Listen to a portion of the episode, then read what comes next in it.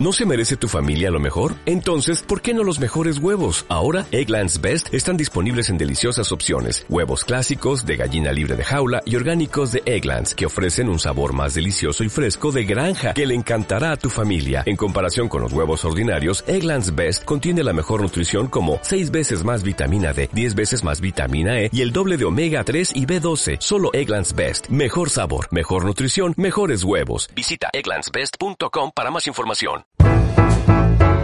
En sintonía con la pulsión. Un espacio con Noemí Lázaro para el crecimiento personal y el bienestar. En sintonía con la pulsión.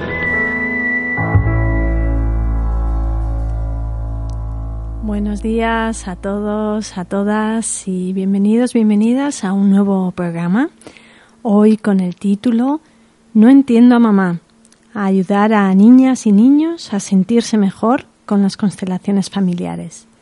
Para ello vamos a tener hoy con nosotros a Sara Inés Victoria Zabaleta. Buenos días, Victoria. Ay, Sara. Buenos días, Noemi. Bueno, un súper gusto tenerte de nuevo. Hace ya un par de años te tuvimos en un programa del que hablaremos a lo largo de este programa como una referencia que fue un programa muy interesante acerca de constelaciones familiares. Y ya sabes, nos lo pasamos bien, así que lo de hoy también promete, ¿no? Espero que sí. Bueno, hoy venimos a presentar y hablar de un cuentilibro que se titula No entiendo a mamá. Y bueno, antes de ponernos a hablar mucho de qué es este cuentilibro, mm, que este nombre me encanta, ¿Qué te parece si nos cuentas un cuento? me parece muy bien. Venga, pues entonces vamos a contar contigo y con Fernando Rodríguez, nuestro técnico y ángel de la guarda y voz. y con vosotros vamos a hacer una lectura dramatizada primero para que luego sepamos de qué estamos hablando. ¿Os parece, chicos? Nos parece. Arrancamos. No entiendo, mamá. Desde que yo recuerdo, mamá me dice que yo no tengo que hacerme cargo de ella, que ella ya es mayor y que se encarga de ella y de mí. no entiendo qué me quiere decir. Me cuenta que tuve problemas al nacer, que los médicos decidieron cuándo yo debía de nacer. Aquí, quien decide cuándo nace el bebé soy yo. Que el parto se complicó y nuestras vidas corrían peligro. Me dice que cuando de su barriga yo salí, la separaron de mí me habla del miedo que pasó y de la angustia que sintió, porque no sabía nada de mí. Los médicos me llevaron a hacer pruebas. Rápido, esto es una urgencia. Y ella no supo nada hasta que no me devolvieron otra vez a la habitación. Me dice que papá no me soltó ni se separó de mí. Siempre estaré a tu lado. Me cuenta lo mucho que me quería y deseaba estar junto a mí. ¿Por qué me cuenta a mí esto? No entiendo, mamá. ¿Qué me quiere decir? Tengo ganas de preguntar, quiero saber más. Algo se calma en mí. Mamá me dice que no me haga cargo de su dolor, que yo no tengo que llorar por ella, que ella llorará a su bebé. Ay, va, es que es verdad. No me acuerdo. Ahora recuerdo, yo tenía que haber tenido un, un hermanito. Ay, va.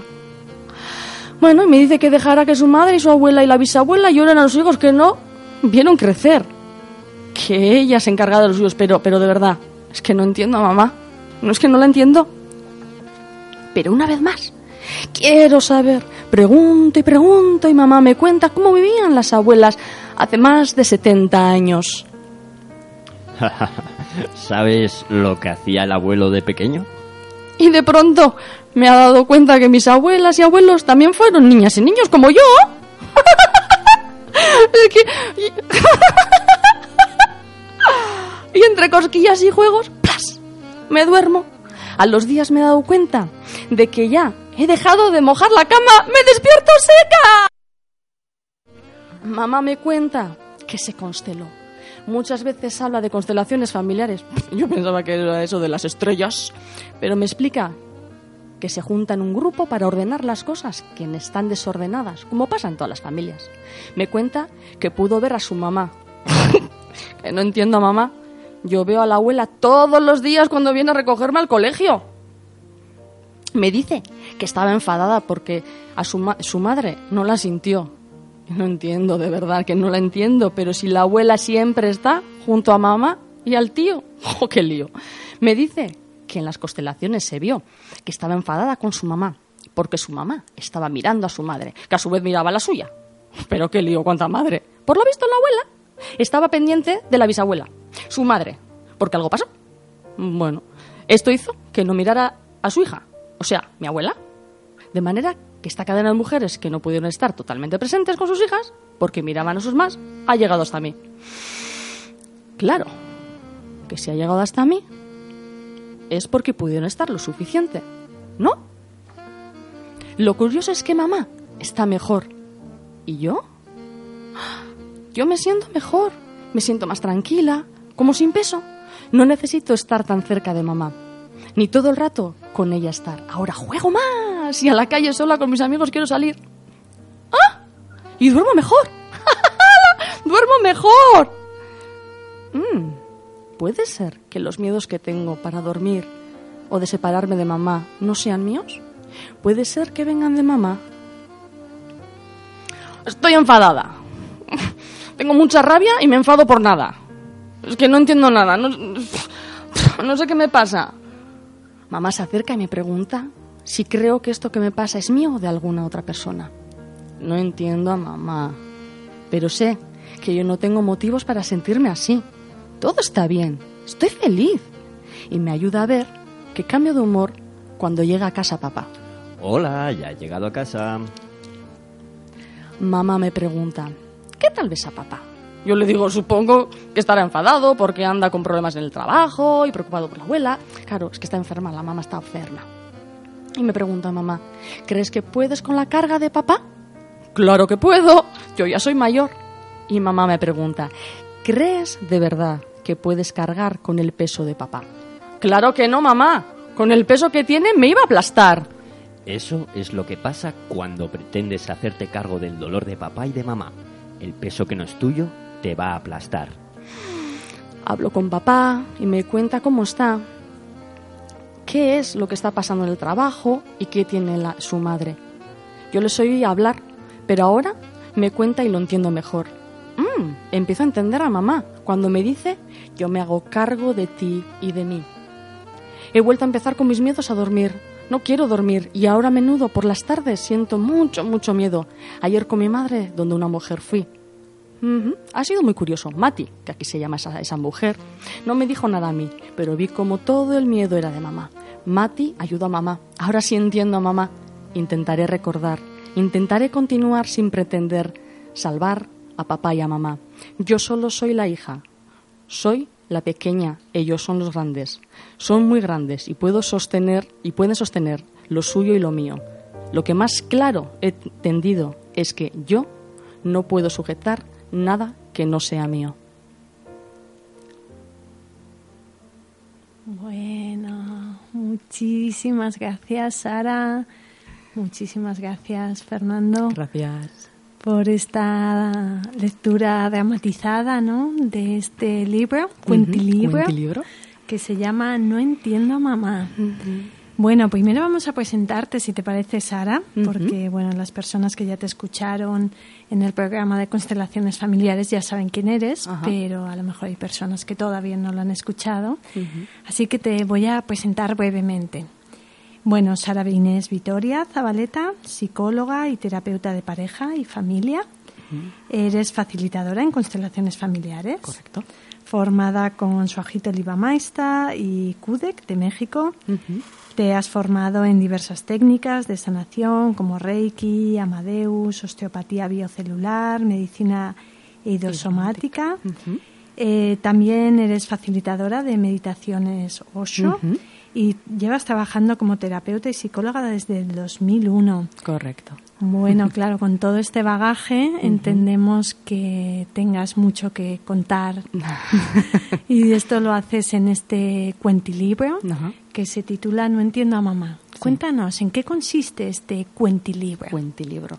Bueno, como habéis podido ver, es un cuento con unas ilustraciones eh, fantásticas de, de Ezequiel Ramos eh, con una parte que continúa, que es un, eh, una explicación de constelaciones familiares, hablo sobre el trauma del nacimiento, hablo sobre el embarazo y bueno, y luego hay una última parte en la que hay clases clínicos sobre constelaciones familiares para que la gente pueda entender un poquito más y se vean y se acerquen un poquito más a esto. Así que en realidad es un tres en uno, ¿no? Básicamente. un tres en uno tenemos un cuento muy mono, que es el que habéis dramatizado ahora, que me parece precioso y que realmente tiene unas ilustraciones que merecen la pena. Son súper bonitas, el cuento además está súper bien editado. Luego tenemos una segunda parte que sería como un cuerpo teórico, ¿no? Eh, Acerca de constelaciones, embarazo y nacimiento, trauma, tema transgeneracional, leyes sistémicas. Luego tenemos una tercera parte de casos clínicos, que es entender esa parte teórica, ¿no? Eso es. A través de casos concretos de personas concretas. Ok, tanto en constelaciones familiares como en, el trabajo de, terapia. Perfecto. Bueno, y la idea un poco del programa de hoy es para las personas que o tienen ya el libro o están a punto de tenerlo. Por supuesto. Porque les ha encantado. que tiene este efecto, este cuentilibro. Eh, ¿Qué usos puede tener este libro, no? Porque claro, es un cuentilibro complejo, ¿no? Tiene distintos enfoques, entonces vamos a hacer un recorrido, si te apetece, acerca de qué usos puede tener este cuentilibro. No entiendo a mamá. Bueno, vamos a empezar, si te parece. Usos para los adultos, las adultas, que les caiga este libro en las manos. Vale, el, uso de los adultos, las adultas que, que, han, que ya han tenido y te he tenido muchos feedback, es la parte en la que se pueden reconocer, en la que se pueden llegar a ver eh, en esa parte de, de, ese niño, esa niña interior que tienen y, cómo han podido llegar a, verse, ver a sus padres también, ¿no? Entonces, en esa lectura es como que eh, han podido comprender mm, de una manera mucho más completa y mucho más amplia de dónde vienen y quiénes son, ¿no? De alguna, de alguna manera. Eso los adultos, ¿vale? En, esa lectura propia. Y como dices tú, puede haber eh, diferentes usos, eh, por ejemplo, como padres, ¿no? Vamos primero, nos quedamos primero en los adultos, ¿vale? Entonces, como yo adulta. Como tú adulta. Yo lo leo todo, ¿no? Leo las tres partes. Sí, además como puedas, porque es, porque es verdad que es un cuento que no deja indiferente, un cuentilibro que no deja indiferente. Y hay es nada inocente, ¿no? No, no. las ilustraciones son muy inocentes, pero es verdad que, es un, que tiene una profundidad importante.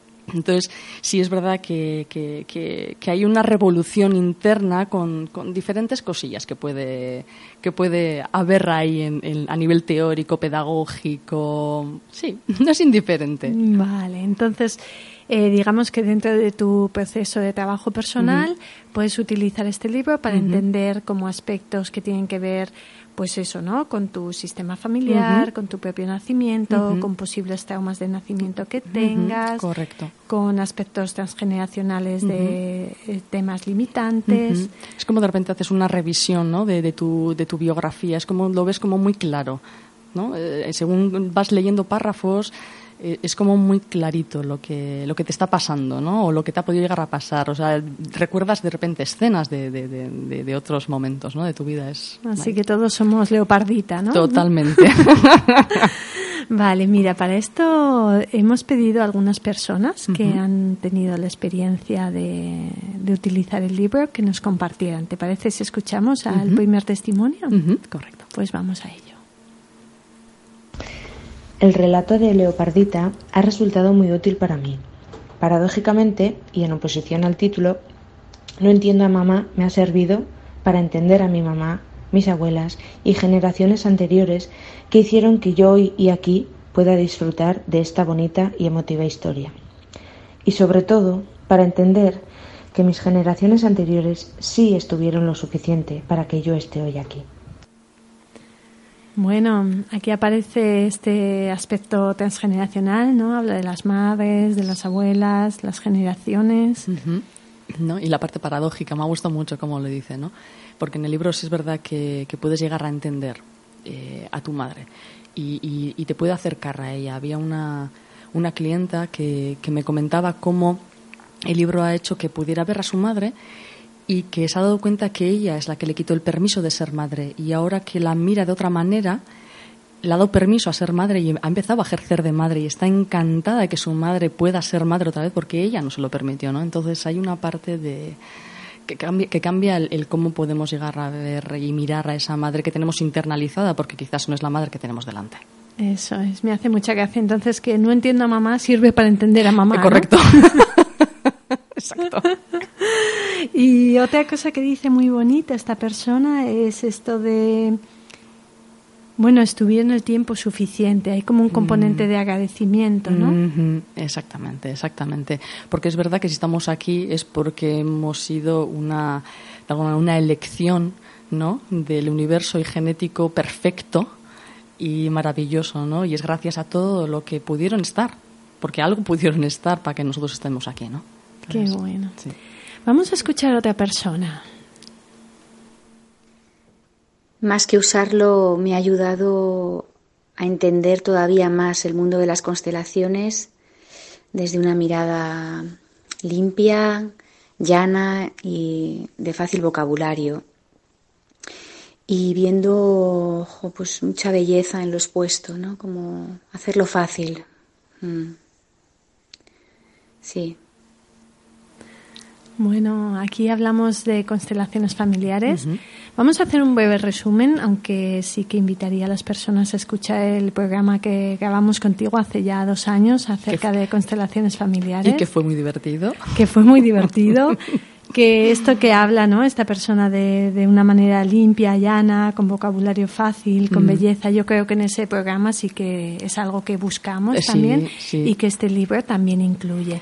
Pero cuéntanos un poquito, así para abrir boca, ¿qué son las constelaciones familiares? Porque ya lo hemos mencionado varias veces en el programa. Ah, eh, vale, en, los planteamientos sistémicos en realidad eh, de alguna manera es como eh, ven al individuo vale dentro de un contexto determinado, dentro de un grupo.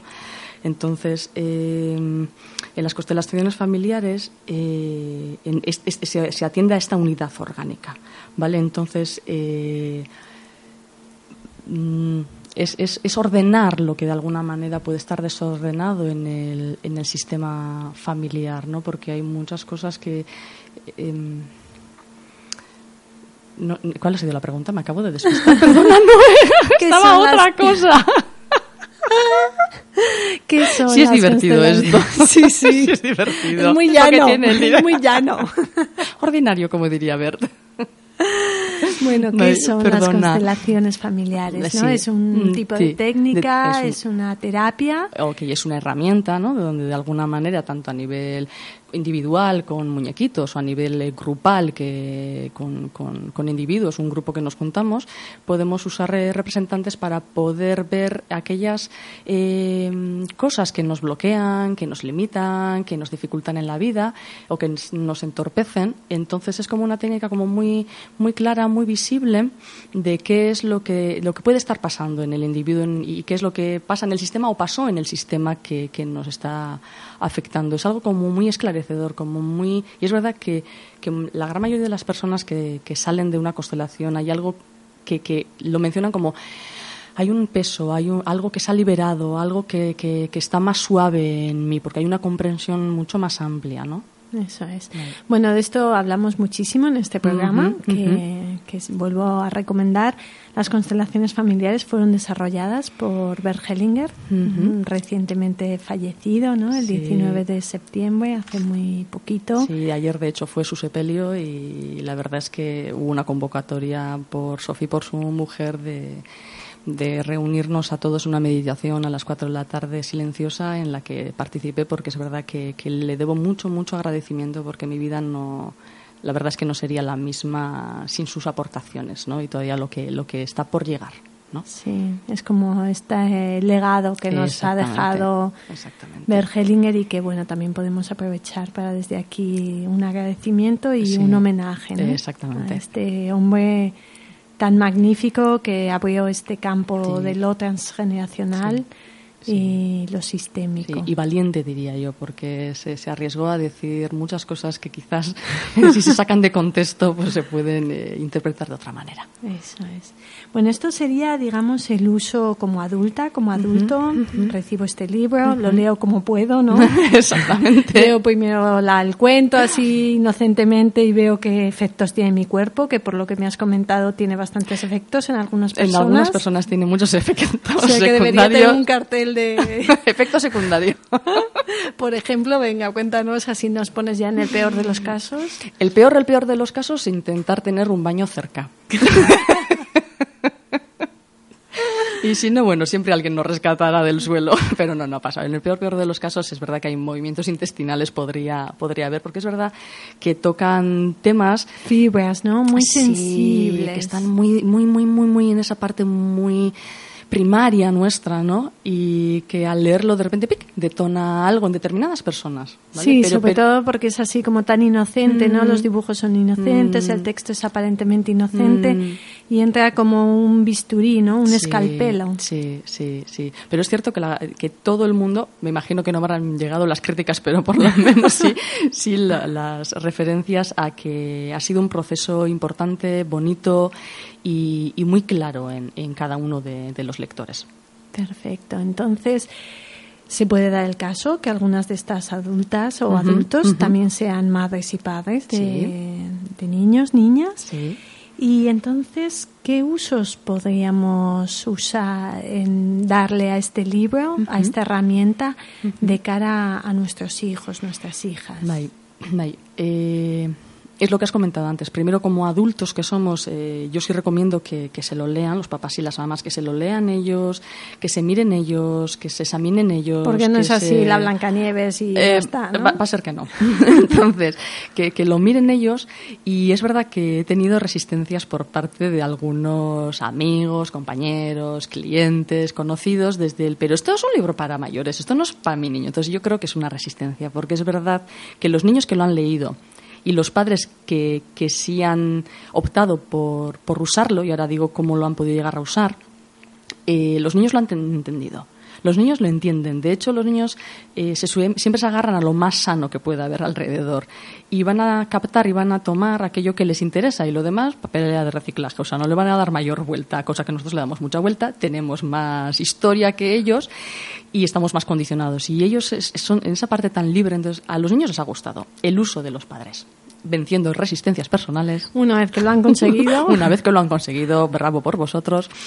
Eh, sería usar sencillamente las imágenes también. No hace falta leer el cuento tal y como lo hemos leído nosotros. Que también se puede hacer. Que también se puede hacer. O sea, digamos, hay un primer uso que es el evidente, que es yo te leo este cuento y si eso lo comentamos. exactamente. Y otro uso que puede, que puede darse es la de usar los dibujos, porque las viñetas, en el momento que lo tengáis en las manos, los que no lo tenéis todavía, eh, dan mucho pie, dan mucho juego. Para empezar, yo sí recomendaría eh, esperar a ver la reacción del niño, qué puede el niño comentar y desde ahí hilar. ¿Y qué es lo que estaría bien hilar? Sería hilar en la historia eh, vital del niño. Por ejemplo, hay una viñeta en la que se ve pues, el momento del parto en el hospital entonces, puedes comentar y puedes eh, narrarle al niño cómo ha sido su parto, cómo fue el embarazo, cómo, cómo se sintió esa parte. Entonces, de alguna manera, usar el libro como vehículo para poder contar la historia tanto personal como la de, como la de él como la de los el tiempo que lleve en este en este mundo en este planeta no en esa parte había eh, una, una mamá de repente leyendo el cuento se dio cuenta que no les había eh, contado a sus hijos eh, que el abuelo que conocen no es el abuelo, porque por lo visto su padre murió a los dos mesecitos de ella. De manera se dio cuenta cómo eh, no había hecho presente a este padre y entonces ha usado el cuento para presentar la propia historia la familiar. propia historia familiar y darle un hueco a este abuelo que por evidentemente por un acontecimiento tan tan tan terrible pues pues no ha sido presentado todavía a estos niños y no tiene el hueco no entonces lo, lo ha aprovechado. De acuerdo. Entonces tenemos un cuento que podemos comentar tenemos unas imágenes que nos pueden ayudar a crear un cuento el cuento del propio niño que nos puede ayudar a contar la historia del niño que en este sentido es interesante que los padres luego hayan leído esta segunda y tercera parte, ¿no? Como para entender por qué es tan importante que un niño conozca su nacimiento, por qué es tan importante que conozca la historia de su familia, ¿no? De sus ancestros. Sí, sí, sí, sí, sí es importante. Eh, es que eh, en, lo que se lea esa parte pedagógica, eh, yo creo que, que todo adulto se va a dar cuenta de la importancia que tiene el embarazo el parto, lo transgeneracional, las herencias que traemos, la importancia que tiene el incluir absolutamente a todos los miembros de la familia, estén eh, en este momento en cuerpo o no, ¿no? Entonces, esa, esa parte yo creo que, en lo que lo lean lo van a entender, no hace falta que expliquemos demasiado porque yo sé que lo van a entender. Vamos a ir con otra persona que es madre y nos va a contar también de su experiencia. No entiendo a mamá, pues realmente después de haberlo leído varias veces, pues me sigue dando una lección cada vez que lo leo para empezar. Pero lo más claro que he podido sacar de la lectura de este libro es que realmente no tengo por qué entender siempre a mamá, que no tengo por qué sujetar a mi mamá y que ella tiene sus vacíos, sus miedos, eh, sus fobias, sus habilidades, su saber qué hacer, que todo eso es de ella. Y aún así es perfecta tal y como es. Y por otro lado, pues me ha hecho ver también que yo tengo también mis vacíos, mis miedos, mis, mis habilidades.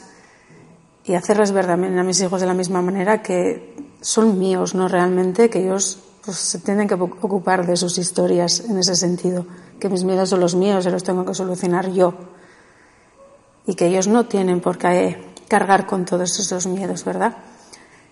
Y para seguir comentando, pues que es un libro súper enriquecedor y que lo recomiendo realmente a todas las personas que, que lo tengan entre sus manos. Bueno, aparece en este testimonio, cosa que también ha aparecido en el cuento, el tema de la carga sistémica. ¿Qué es esto? es, es, de alguna manera, ¿no? Como eh, la parte en la que el anterior programa también hablábamos, ¿no? El, cómo heredamos el color de los ojos, la talla, la estatura, el color de la tez, también eh, heredamos eh, esas cargas de alguna manera, esas, esos patrones, esas formas de funcionar incluso eh, que tenían nuestros ancestros, ¿no? Entonces, sin querer, hay una herencia de formas de ver, de formas de vivir, de formas de hablar, de formas de, de, de relacionarse que, nos pueden condicionar mucho, mucho en el aquí, en el ahora, ¿no? Entonces es de alguna manera el poder ver qué es lo que nuestros padres, nuestros abuelos eh, nos han transmitido para poder adecuar al cómo yo ahora sí quiero vivir, mm, sin, sin, las mismas palabras, sin los mismos patrones, sin los mismos condicionamientos, sin las mismas historias. Y me ha gustado mucho cómo como ella lo plantea desde y mis fortalezas, ¿no? Eso mis recursos. Mis recursos. Porque nuestros padres también lo tuvieron, los abuelos, ¿no? Como hemos dicho antes, si no, no estaríamos aquí. Entonces, que no solo son cargas, que también llevamos virtudes, ¿no? Sí, que esto es lo que aparecía en el cuento, ¿no? De la abuela, la madre, la propia leopardita, ¿no?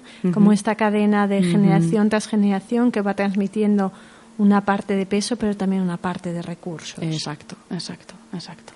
Bueno, esto sería el uso de estos adultos, adultas, que además son padres y madres, pero también hay usos como más profesionales, por ejemplo, en el caso de profesoras y profesores. ¿De qué manera podrían utilizar este cuentilibro? Vale.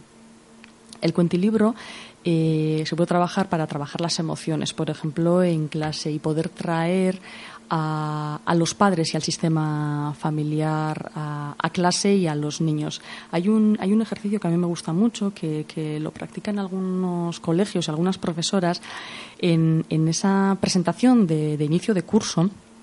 Eh, los niños ponen su, su nombre detrás en su, en su pupitre, en su asiento, y eh, los padres cuando vienen a las reuniones atendiendo a que hay veces hay padres que no pueden acudir por lo que fuera, pero esos niños tienen padres. Entonces luego los profesores le acompañarían a este niño. Pero al margen de esta circunstancia, estos padres que luego van a la presentación del curso colocan sus nombres encima del letrero del nombre del niño.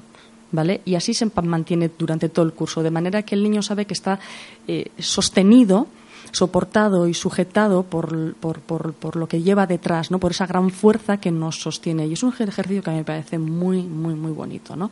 Y hay una profesora que trabaja mucho las emociones eh, usando este, este libro también porque de alguna manera les les trae al sistema familiar o eh, las tristezas que pueden tener o el enfado que pueden tener. Entonces, eh, bueno, les, les, les, va colocando a las, a las criaturas en, en, en dónde están en ese momento, ¿no?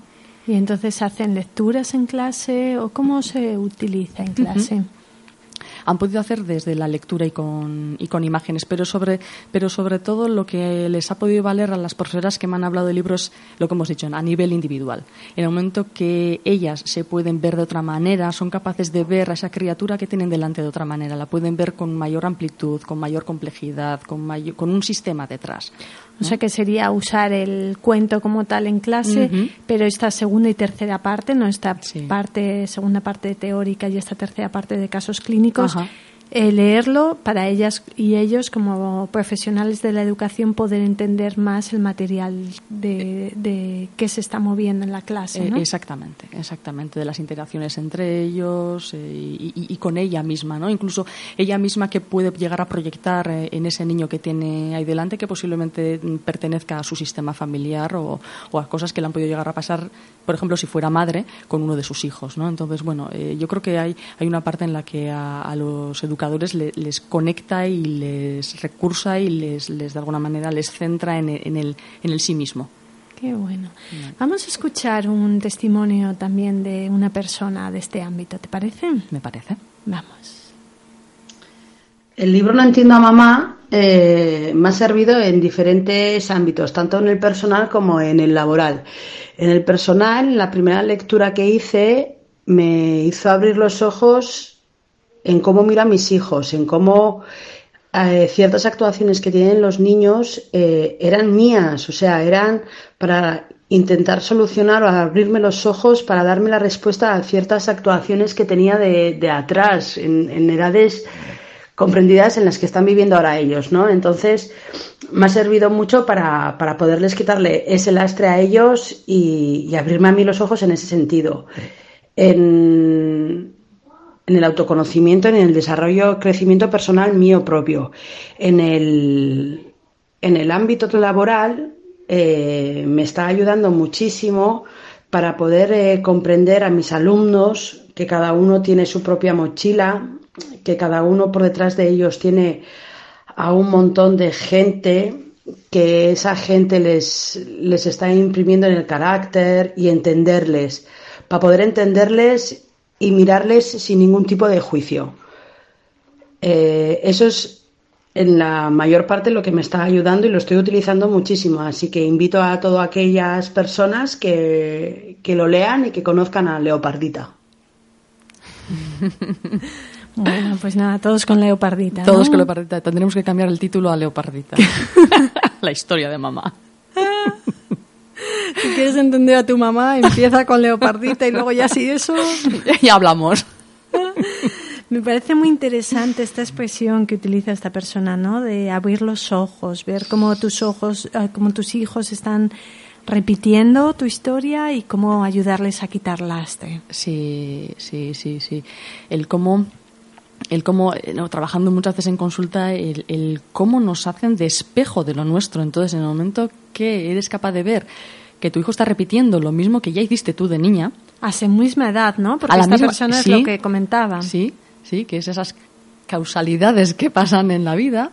Entonces, a esa misma edad, y si eres capaz y te das la oportunidad de verte en lo que tu hijo o tu hija te está mostrando, eh, de alguna manera, uno, tienes una conversión mucho más grande de, ti y puedes acompañarle a él o ella a que lo viva de otra manera, que no personalice quizás de esta manera, que las relaciones sean de otra, de otra forma, porque le has podido llegar a ver y entender.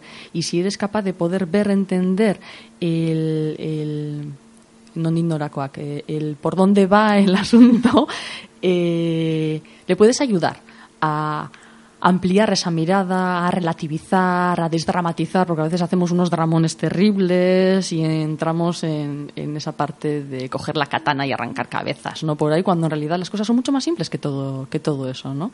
Porque a veces cuánta, cuánta madre coraje estamos por ahí con katanas cuando en realidad es acompañar a los niños a que lo puedan vivir, entender de otra manera, pero para eso tenemos que entender y vivir esa edad nuestra que está dentro nuestro de otra manera. Sí, que sería cuando hablábamos de los usos para los adultos y las adultas, esa parte del niño, la niña interior, ¿no? Correcto. Que en realidad estamos también trabajándola.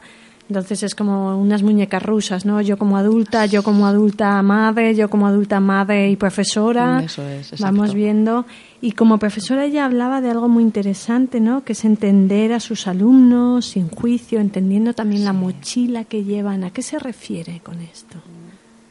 A, lo que decíamos antes de las cargas que se pueden eh, llevar, ¿no? Porque en el libro, de hecho, en el cuento que hemos podido llegar a, leer, eh, cómo como Leopardita ¿no? Eh, se está haciendo cargo, por ejemplo, en este caso del dolor de la mamá, ¿no? porque pues hubo bebés eh, muertos en el sistema, incluso la mamá tuvo un aborto.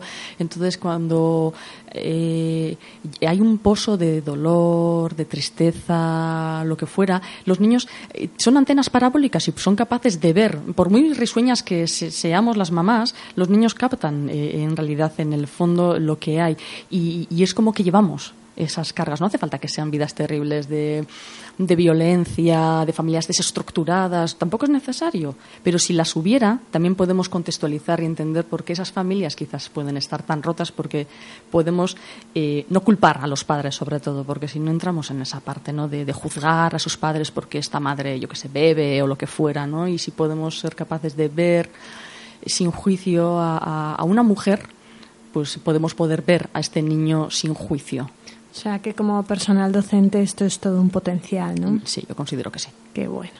Vamos a otro tipo de profesionales, en este caso terapeutas. Eh, me gustaría empezar, si te parece, con un testimonio y luego hablamos. ¿Te parece? Me parece. Vamos a ello. Para mí No Entiendo a Mamá es un, es un manual eh, que ayuda a entender, a comprender eh, las constelaciones familiares, un, un, campo que para mí era muy desconocido y que me ha permitido un acercamiento pues desde una visión muy, muy profesional y muy seria y a la vez que, muy cercana eh, sobre, sobre el tema.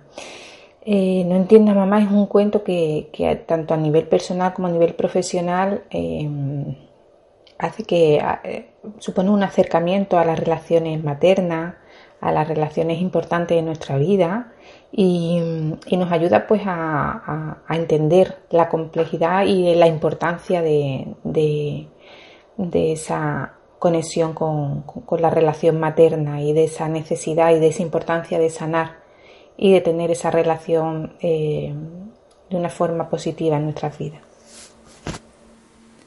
Bueno, claro, aquí estamos ya en un plano más terapéutico, ¿no? El foco mucho tiene que ver con sanar la relación materna. Y esto sí que se ve mucho en el cuento de Leopardita, ¿no? No, de hecho, el propio título es No entiendo, mamá.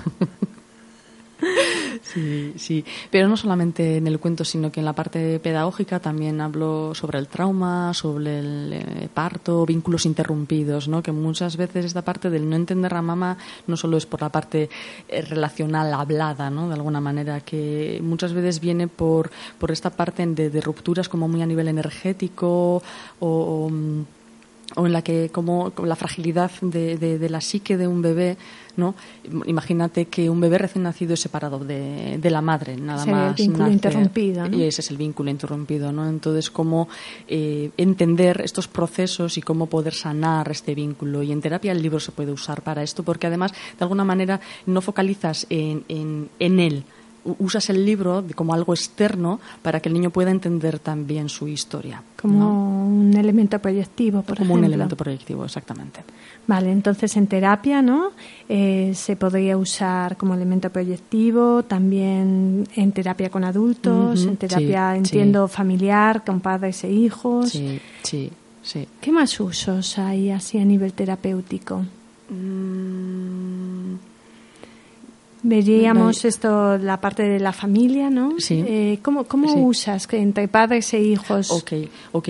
Generalmente en las terapias de familia suele haber una parte en la que se atiende al, al menor por una parte y a los padres por otra. Entonces, en esta parte del menor es lo que he comentado, ¿no? Se puede usar como, parte, como material eh, quizás indirecto para que él pueda llegar o ella pueda llegar a entender qué es lo que les está pasando a sus padres y de alguna manera desculpabilizar a la criatura. Porque muchas veces los niños creen que son ellos el problema y muchas veces los niños lo único que están haciendo es sintomatizar un un, un, problema que hay en el sistema familiar y por otro lado, cuando ya traemos a los padres, también es desculpabilizar también a los padres y del dolor y que ellos hagan cargo de esta parte, porque si no cargamos a los niños con responsabilidades que no les competen, no les corresponden, ¿no? Entonces los niños es como que se calman mucho porque entienden a sus padres de, de verdad, ¿no? Entonces sí, que eso es lo que le pasa a Leopardita en el cuento, ¿no? Mm. Cuando dice, ay mira, ahora ya no me hago pis en la cama, ay mira, ahora duermo mejor, ay mira, ahora ya el miedo no lo siento tan profundo, o, o, o no soy el malo ¿no?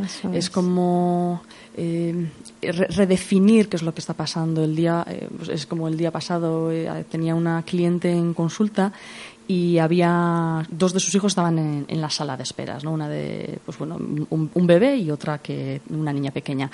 Y el bebé se, se, les invitó a estar dentro de la consulta y querían estar en la sala de esperas jugando.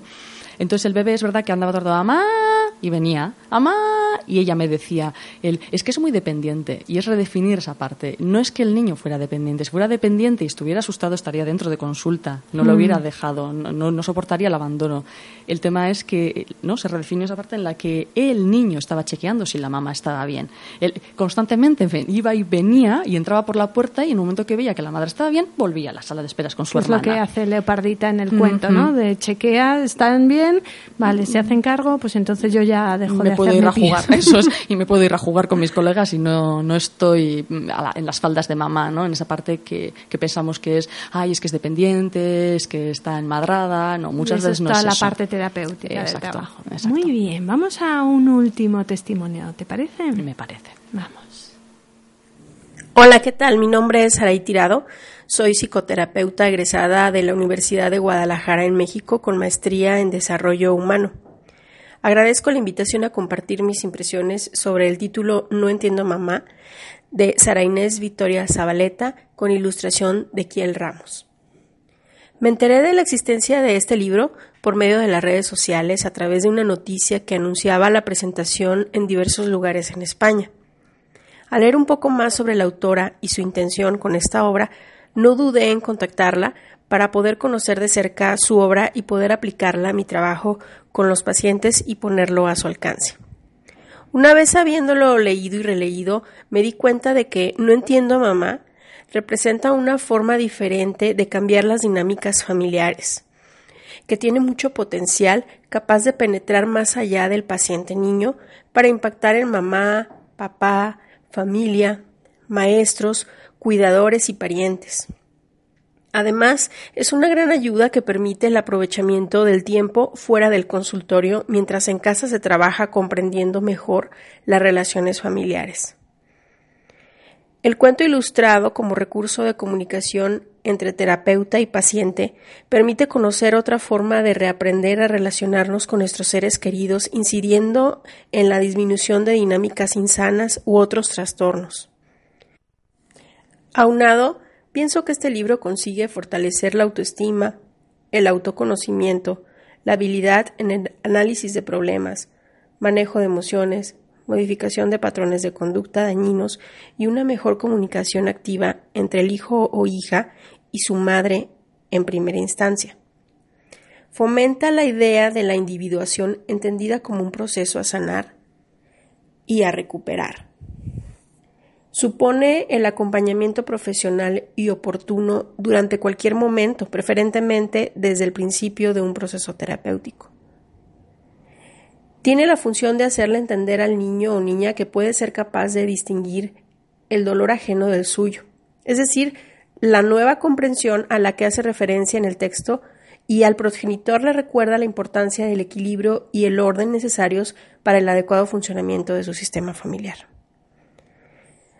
aporta un gran cambio de paradigmas culturales relacionados con el deber hacerse cargo de la madre, muy típico en México.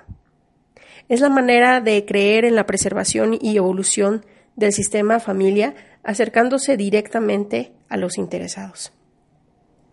Finalmente, al mostrar ejemplos y casos reales, se consigue una visión más clara del método para la solución de algunos conflictos pendientes que se pueden parecer a la historia del lector y generar un interés por conocer más sobre las constelaciones familiares.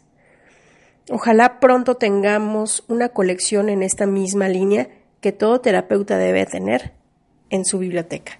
Muchas gracias. Bueno, te ha lanzado el guante, ¿no? Ya te digo, no tienes sé que qué ir más. a una colección, o sea que Dentro dentro, de de poco ponemos. tenemos un programa nuevo con No entiendo a... A quien sea. Es como el Teo en la playa, Teo en la escuela. Leopardita va de shopping. Leopardita va a terapia. Es que qué vamos a añadir de, de lo que ha dicho Saray, es que ha estado completa. completo. Yo estaba así viendo, ¿no? Habla del equilibrio y orden que tenía que ver con las leyes sistémicas de constelaciones, que esto lo hablamos en el otro programa. Sí. Habla de este cambio de paradigma muy Mm. interesante en los países latinos.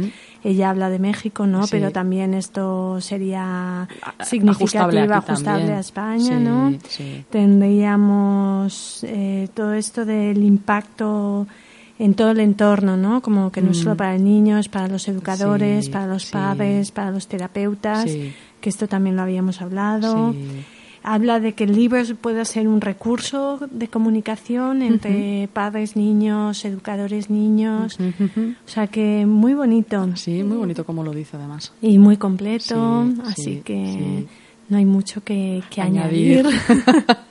Gracias a México. Sí, yo lo que sí que añadiría o reforzaría es la idea esta de la colección, ¿no? Tener una colección de recursos Sí. eh, aparentemente inocentes y blanquitos y sin embargo muy poderosos. Sí, ¿no? sí, sí, el hacer estas cosas, no estas tantas terapias que hay eh, por el mundo de gente, de autores tan fantásticos, pero que usan como usan palabras muy complejas y teorías tan complejas que es que muchas veces no son accesibles a, a todo el mundo. Entonces, eh, sí, hacerlo así de Hacen falta traductoras como tú, ¿no? Sí, sí, sí.